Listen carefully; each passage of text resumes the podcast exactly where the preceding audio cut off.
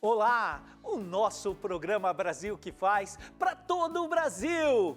Não saia daí, porque este programa está imperdível. Estamos com um dos maiores mestres da educação do nosso país. Vem comigo! Você pediu e o Brasil que faz trouxe tem a honra de receber um dos maiores escaladores empresários da educação do Brasil, professor Antônio Carbonari Neto. Que bom tê-lo aqui, professor!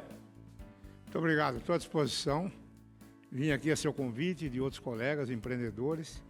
E acho que educação é sempre um bom tema, né, Elvio? Então, eu estou à sua disposição para o nosso pequeno debate e pequena apresentação. Professor, uma celebridade na educação, montou N universidades, milhões de alunos, mas como foi o início disso tudo? Olha, eu fui pró-reitor da Universidade de São Francisco há um bom tempo, fiquei 20 anos lá, e chegou uma hora e os frades me falaram, Carbonari, vai e constrói a sua escola. Como São Francisco, né? Vai e reconstrói a sua igreja. Eu falei, acho que está na hora de eu fazer a minha faculdade. Aí fui para o interior de São Paulo, cidade de Leme, a prefeitura me ajudou muito, cedeu aí incomodado um prédio. E comecei a fazer uma faculdade, chamada Faculdade em Anguera. Ela começou com quatro cursos, né? E 240 alunos. Isso foi em 1996. Quando nós chegamos no ano 2000, eu já tinha aproximadamente 15 mil alunos. Então Uau. o currículo deu certo, professores deram certo, a gestão acadêmica deu certo. Então começou a dar escala. Bom, mas para escala precisa ter dinheiro, né? Aí devagarzinho fui abrindo a cidade de Jundiaí, Valinhos, Pirassununga. Como que você iniciou o modelo pedagógico? Como entrou na universidade? Como foi isso? Olha, eu quando eu me formei num dia 11 de dezembro e fui contratado pela São Francisco no dia 12 de dezembro. Então eu fui um, um professor precoce. E em seis meses me elegi chefe de departamento, coordenador formou, de curso. Se formou num dia e foi contratado no, no outro, outro. No outro. Então aí a, a Divina Providência ajudou. E em seis meses fui eleito chefe de departamento, coordenador de curso, diretor da Faculdade de Engenharia. Aí, de repente, os frades franciscanos me disseram: olha, nós queremos fazer uma universidade, não mais faculdade. Aí eu vim é, para São Francisco, fiz a universidade, 1980, 81, saiu a universidade. Quando foi em 84, 85, os frades me chamaram e falaram, ó, oh, tá na hora de você ir embora. Falei, como assim? Um baita pró-reitor desse? Tá na hora de você fazer a sua universidade. Como foi o processo? Aquela época era tudo diário oficial. Sim. Como criou know-how, notoriedade para abarcar toda essa construção do ensino superior no Brasil? Olha, eu, eh, eu li o Diário Oficial todo dia de manhã. Não tinha internet, não tinha nada, então tem que ler norma assim, norma assado. E aí começaram a surgir normas de como reconhecer uma universidade. Faculdades que queriam ser universidade. Me especializei, agreguei a todo o grupo na São Francisco e nós fizemos a Universidade de São Francisco. Foi através foi de uma primeira. Foi a primeira, é. Depois, o próprio Ministério me nomeou como consultor e eu colaborei na faculdade. Ministério da Educação. Da Educação, é. Eles me convidaram para ser um consultor na Universidade, Faculdade Farias Brito de Guarulhos. Que ano foi esse, professor? Eu acho que foi 81, 82. Uau! Aí eu, eu fui consultor do MEC para transformar a Faculdade Farias Brito em Universidade de Guarulhos. Fiquei lá dois anos orientando e tal pelo MEC. Logo depois, me convidaram para ser consultor da Unip, que era Instituto de Ensino, não era universidade. Também fiquei três anos orientando o pessoal da Unip. Depois a minha vida foi crescendo através do próprio MEC, né? Salesianos de Campo Grande, eh, Tuiuti do Sul, Potiguar de Natal, e fui criando universidades ao longo da minha carreira como consultor do Ministério.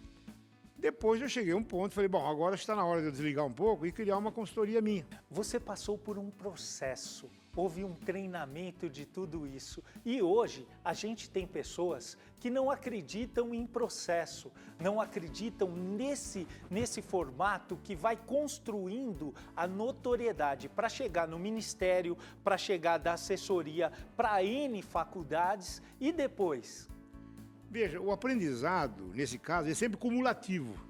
Você aprende um aqui, dois, três, quatro, cinco. Uau! Bom, ao longo da minha carreira, somando a atividade do Ministério e a particular, eu ajudei a construir 32 universidades no Brasil. 32, 32 universidades. universidades no Isso Brasil. impactou milhões de... Milhões, milhões de alunos. Aí, os franciscanos me chegaram com uma conversa, ó, tá na hora de você ir embora, meu filho, e construir a sua. Então eu protocolei em 1990 e quando foi em 94 e 96, saí nos quatro primeiros cursos na cidade de Leme. E aí criei as faculdades em Anguera. Comecei um ano, dois, três, isso em 96. Mas chegou no ano 2000, ela começou a tomar jeito de uma faculdade integrada. Aí eu fui a Pirassununga, Jundiaí, Valinhos.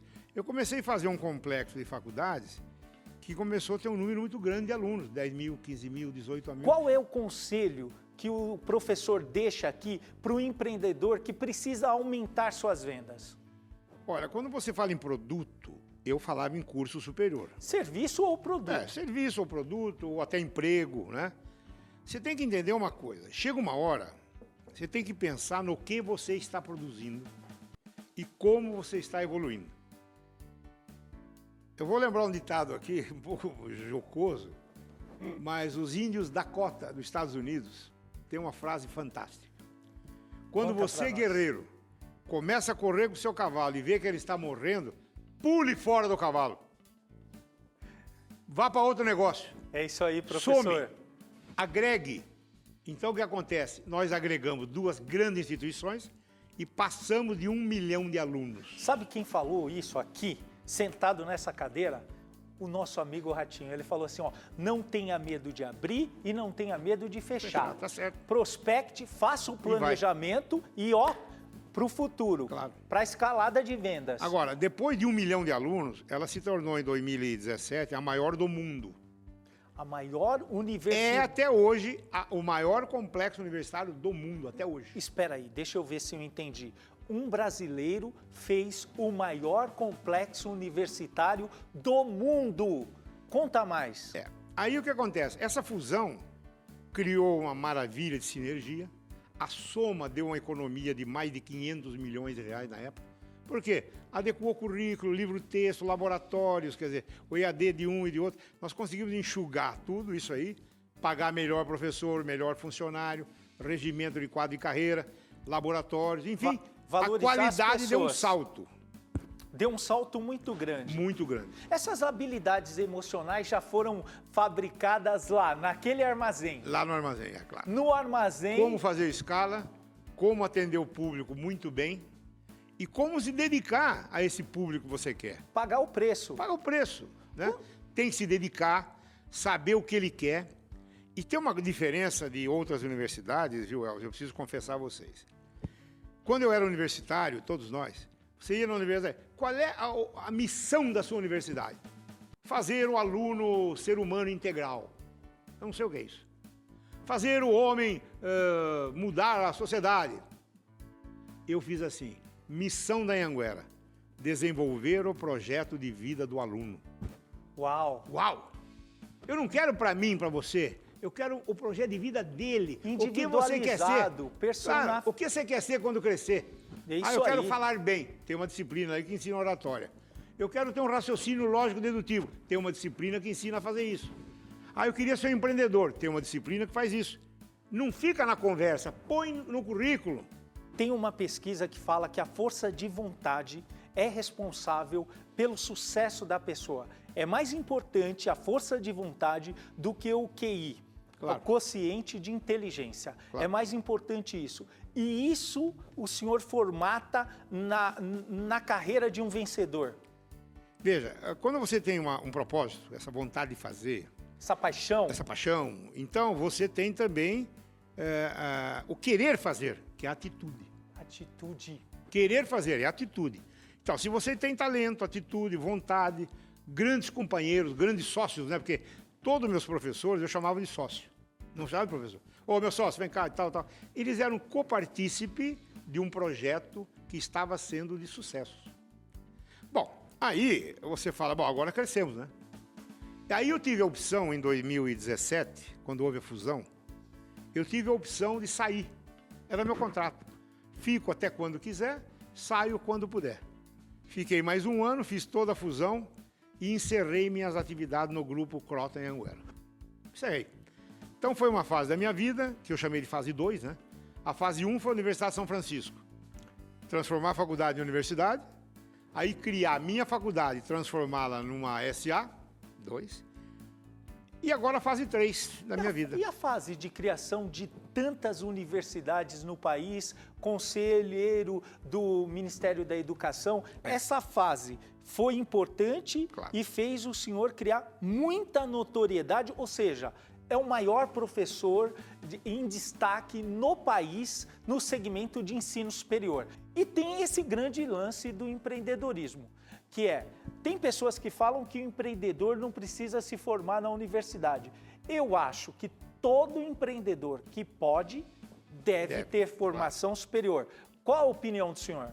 Olha, eu primeiro, eu, eu, embora venha do mundo acadêmico, né, até de um mundo prático, eu acho que o grande sucesso brasileiro, sucesso da educação brasileira, foi a criação dos cursos de tecnólogos. Concordo plenamente. Dois anos, dois anos e meio, um ano e meio, o jovem está preparado para o mercado de trabalho, com muita prática. E no Brasil, o curso de tecnólogo é curso superior. Dá direito a fazer especialização, mestrado, doutorado, etc. Eu não preciso ficar cinco anos, seis numa faculdade, fica dois. Dois. Vai para o mercado de trabalho. E depois você vem fazer outra coisa. Então, a formação de tecnólogo que foi criada no Brasil, ao meu ver, foi o grande ponto de sucesso deste país em relação aos seus jovens. Quer dizer, com dois anos, 18 anos, 20 anos, está formado. Eu concordo plenamente. Então, quem fez isso, quem, as FATECs, por exemplo, as ETECs, eh, foram um grande sonho de brasileiros que tinham e não conseguiam. E, graças a prefeitos, inclusive como você, né, e outros que eu conheço muitos, fizeram as FATECs, trouxeram para a cidade, colocaram o jovem em cursos mais rápidos. A maioria já está na pós-graduação, já casou, já tem seu salário. Então, o sucesso da educação brasileira foi a criação do curso de tecnólogo. Esse é o grande sucesso. E quando chegou a hora de sair, como foi? Bom, como eu em 2017 eu tinha opção de sair, eu falei, bom, gente, encerrou minha fase, eu fiquei lá com as minhas ações, minhas rendas, o contrato de não competição venceu à vista, 10 anos à vista. Muito bem, parou, vou descansar. A minha filha tinha uma bolsa de inglês nos Estados Unidos e estava lá já um ano, dois. Falei, eu vou passar um mês ou dois nos Estados Unidos. E fui lá. Depois de dois meses, uma, dizer, uma pessoa como eu, inquieta, eh, com vontade de fazer, falei, vou fazer o que aqui nos Estados Unidos? Eu vou comprar uma escola aqui. E não achava escola para comprar. Aí Uau. perguntei a um amigo assim, viu? Como é que faz para fazer uma universidade aqui? Empreendedor é assim, não, Não fica para, não parado em nenhum É. lugar do mundo. Não. Aí esse colega falou, ele era americano, inclusive, ele falou, olha, aqui você pode montar um college, que é uma faculdade, né, igual ao Brasil, e se você tiver um mestrado, pelo menos, é uma universidade. Ah, falei, como é que faz isso aí? Nós temos que fazer um processo, assim, vamos fazer.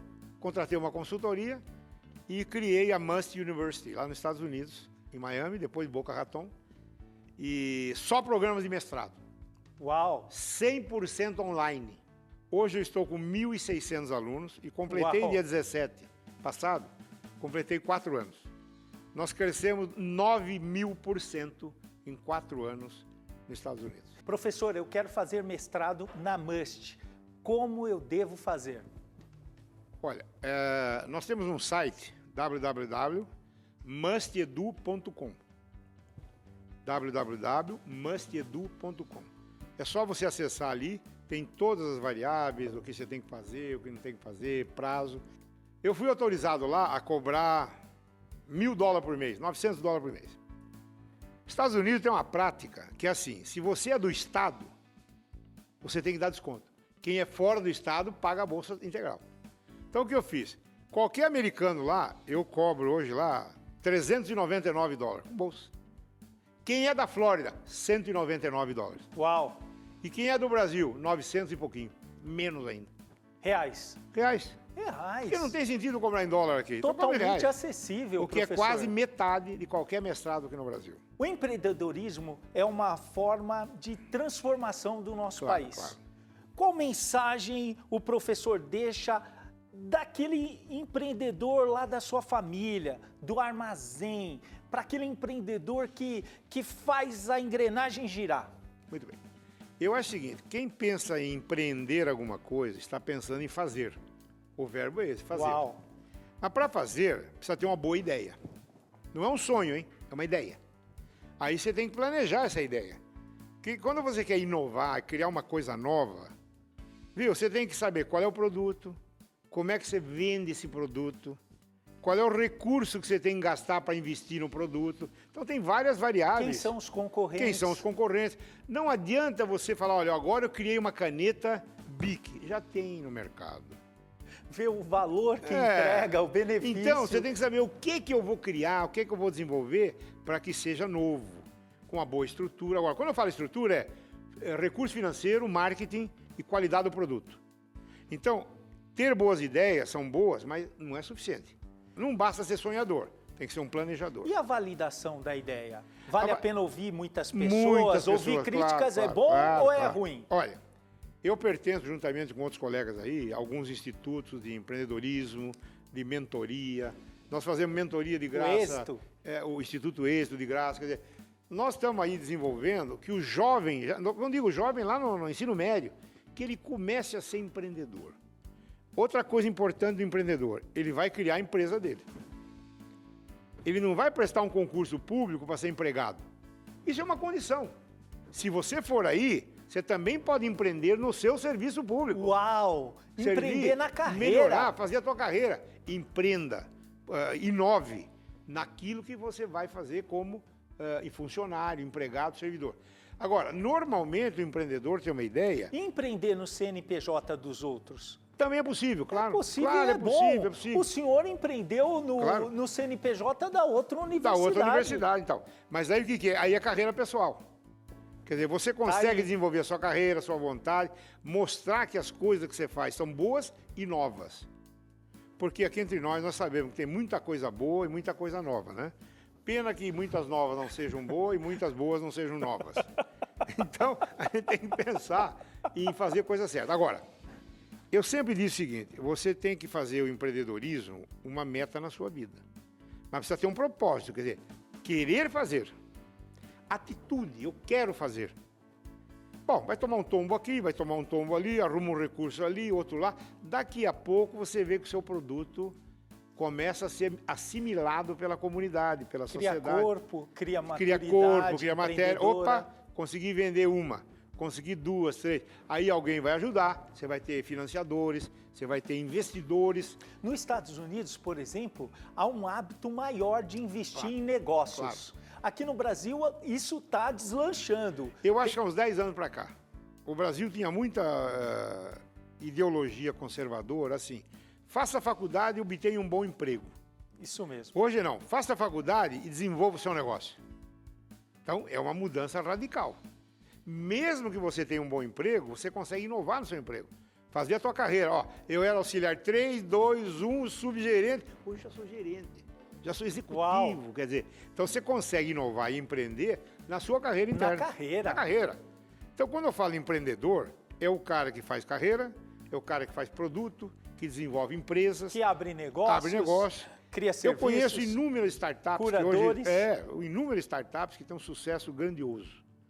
Tanto que os grandes bancos estão preocupados com isso, porque as fintechs estão respondendo ao público bancário melhor do que os grandes bancos.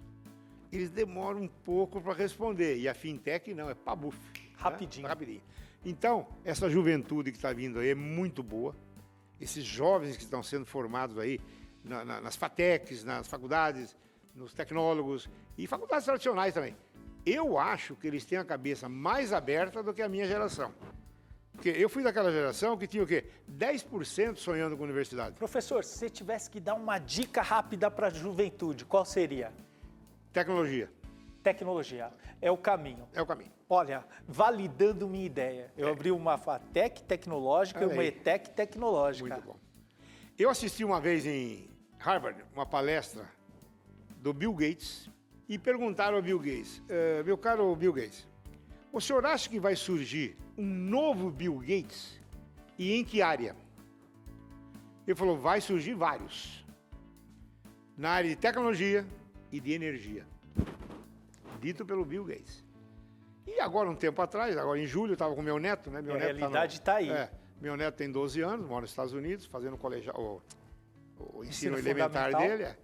Eu falei, filho, o que, que você está pensando? Ele falou, eu acho que eu vou fazer direito eu quero ir numa law school, fazer direito. Eu falei, pô, legal, hein? Você vai ser advogado? Não, jamais. Quero ser advogado. Como não? Não, eu quero conhecer leis do mundo inteiro, trabalhar, fazer negócios. Eu quero ir para o mercado e tal. Pô, com 12 anos. Mas, filho, e a tecnologia? Aqui nos Estados Unidos, tecnologia é no high school, é no colegial. Os colegiais americanos dão tudo que você imagina de informática, tecnologia, tecnologia. como os Azetecs, né?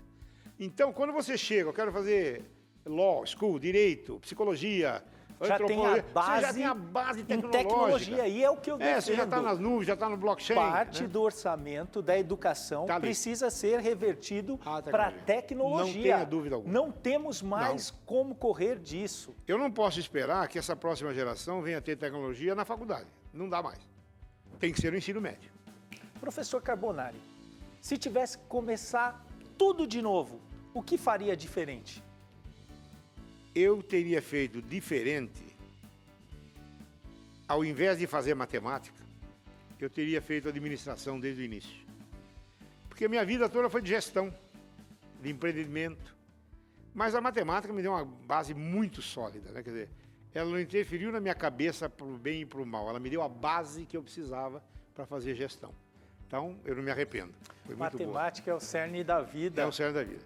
Eu conheço grandes advogados que foram matemáticos. Né? Então, Sem dúvida. É, hoje, grandes cientistas da computação são matemáticos. Dizer, você cria modelos, desenvolve. Então, Lógica. isso dá uma visão de vida muito grande. Mas quando eu falo em tecnologia, é, é o seguinte: é a base comum. É o arroz com feijão. Não dá para você pegar um jovem de 12, 13, 15 e falar, eu não sei e... mexer com computador, não sei programar, não sei, não sei, não sei, não sei. E você está escondendo no mundo. Você é um avestruz, né? Você pôs a cabeça no buraco. Então, eu acho que a tecnologia tem que ser a base para essa geração que está vindo agora. A base, a base. E mais, eu vou adiantar um assunto para você aqui que eu tenho falado muito. É uma novidade aí, quer dizer, tem gente que aceita, não aceita, mas eu sou impetuoso. Não, conta para nós. Eu sou favorável uh, e pertenço a algumas sociedades aí no mundo que fala sobre singularidades. O que é isso? Universidade da singularidade, singularidade. O que é singularidade? Singularidade é um ponto de fusão do homem com a máquina. Você lembra do ciborgue, né? Hoje tem perna mecânica, joelho mecânico, olho mecânico, tem tudo. A previsão de 2030 a 2040 é que o homem se integrará à máquina. Faltou um braço? Põe. Faltou uma córnea? Põe. Então você vai ter recursos biomédicos, tecnológicos para ampliar a longevidade, a longevidade da vida humana. Né? Você já vê hoje a telemedicina. Já vê muito avançado. Muito avançado. Então, telemedicina não retroagirá né? mais. Jamais. Então, entre 2030 e 2040, e essa é a previsão de todos os cientistas do mundo, é que o homem vai sofrer a singularidade. Quer dizer, vai haver uma integração do homem com a máquina. A, telemedicina tem um grande paradigma claro. do que o senhor fez com a educação. Com a educação. A educação é superior é propagou para o Brasil vamos inteiro embora, e nós vamos beneficiar milhões de pessoas claro. com a telemedicina. Hoje, eh, eu conheço algumas instituições na Califórnia que criaram nanorobôs. O que, que é um nanorobô? É um robozinho cujo tamanho é metade da cabeça de uma agulha. Opa! Fazer o que com ele? É, você teve uma invasão aqui, você põe o nanomô, ele vai lá, tira o, a, ele tira a obstrução do seu sangue e tá, entrega para você. Opa, a minha trombose foi. Aquele coágulo no cérebro, você aplica, ele vai lá, te pega e te entrega. Acabou. Quer dizer, esse nanorobô vai revolucionar a medicina interna. Quem que o senhor se espelhou? Em quem? Olha, eu me espelhei eh, em alguns aspectos, evidente, aos grandes matemáticos da minha história, né? franceses, alemães, dos livros que eu li, que eu estudei. Mas depois eu comecei a ler alguns livros na área de gestão. Negócios. Negócios. Então, algumas pessoas, né? Por exemplo, quando você fala em Han Charan, de Harvard, quando você fala em Champy, também de Harvard, aqueles velhos livros, né? É, a, a, riqueza da base da pirâmide. Clássicos. Clássicos. Quatro, cinco livros começaram a moldar um pouco a minha cabeça. Peraí. Napoleão Hill? Napoleão Hill. Então, você começa a pegar livros de pessoas que têm uma genialidade. Genialidade. Eles têm um passinho acima Foram da inovação. pelo Espírito Santo. Aí o que acontece? Você começa a olhar, poxa, esse cara tem razão. Antônio Carbonari Neto. Neto. Quem é o Brasil que faz para você? Eu quero conhecer muita coisa nesse Brasil. Mas como você diz, o Brasil que faz, eu me chamo Antônio Carbonari Neto. Neto de quem? do Antônio Carbonari. O meu avô, Antônio Carbonari, aqui em Jundiaí, em 1937, 38, ele foi o criador da primeira uva rosada do mundo. Essa uva Niagara, que a gente come na mesa, veio de Jundiaí, do Antônio Carbonari. Uh, o meu pai teve um armazém em Itatiba, muitos anos, 51 anos, cuja inscrição estadual era 000001. O primeiro do estado. A primeira uva, o primeiro armazém. Eu fiz a primeira SA. E eu fiz a primeira universidade brasileira nos Estados Unidos.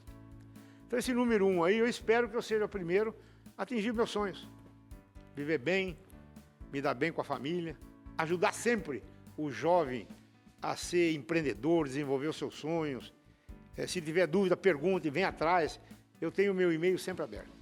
Eu acho que a, a, a minha fé hoje é que eu possa desenvolver mais pessoas que sejam melhores para a comunidade, para o mercado, para a sociedade, e que não fique com briga política, opinião é, contra, a favor. Não, isso aqui é um Brasil. Um só. É um só, um Brasil. Agora, depois do Brasil, esse é o um mundo. Não existe planeta B, não tem terra B.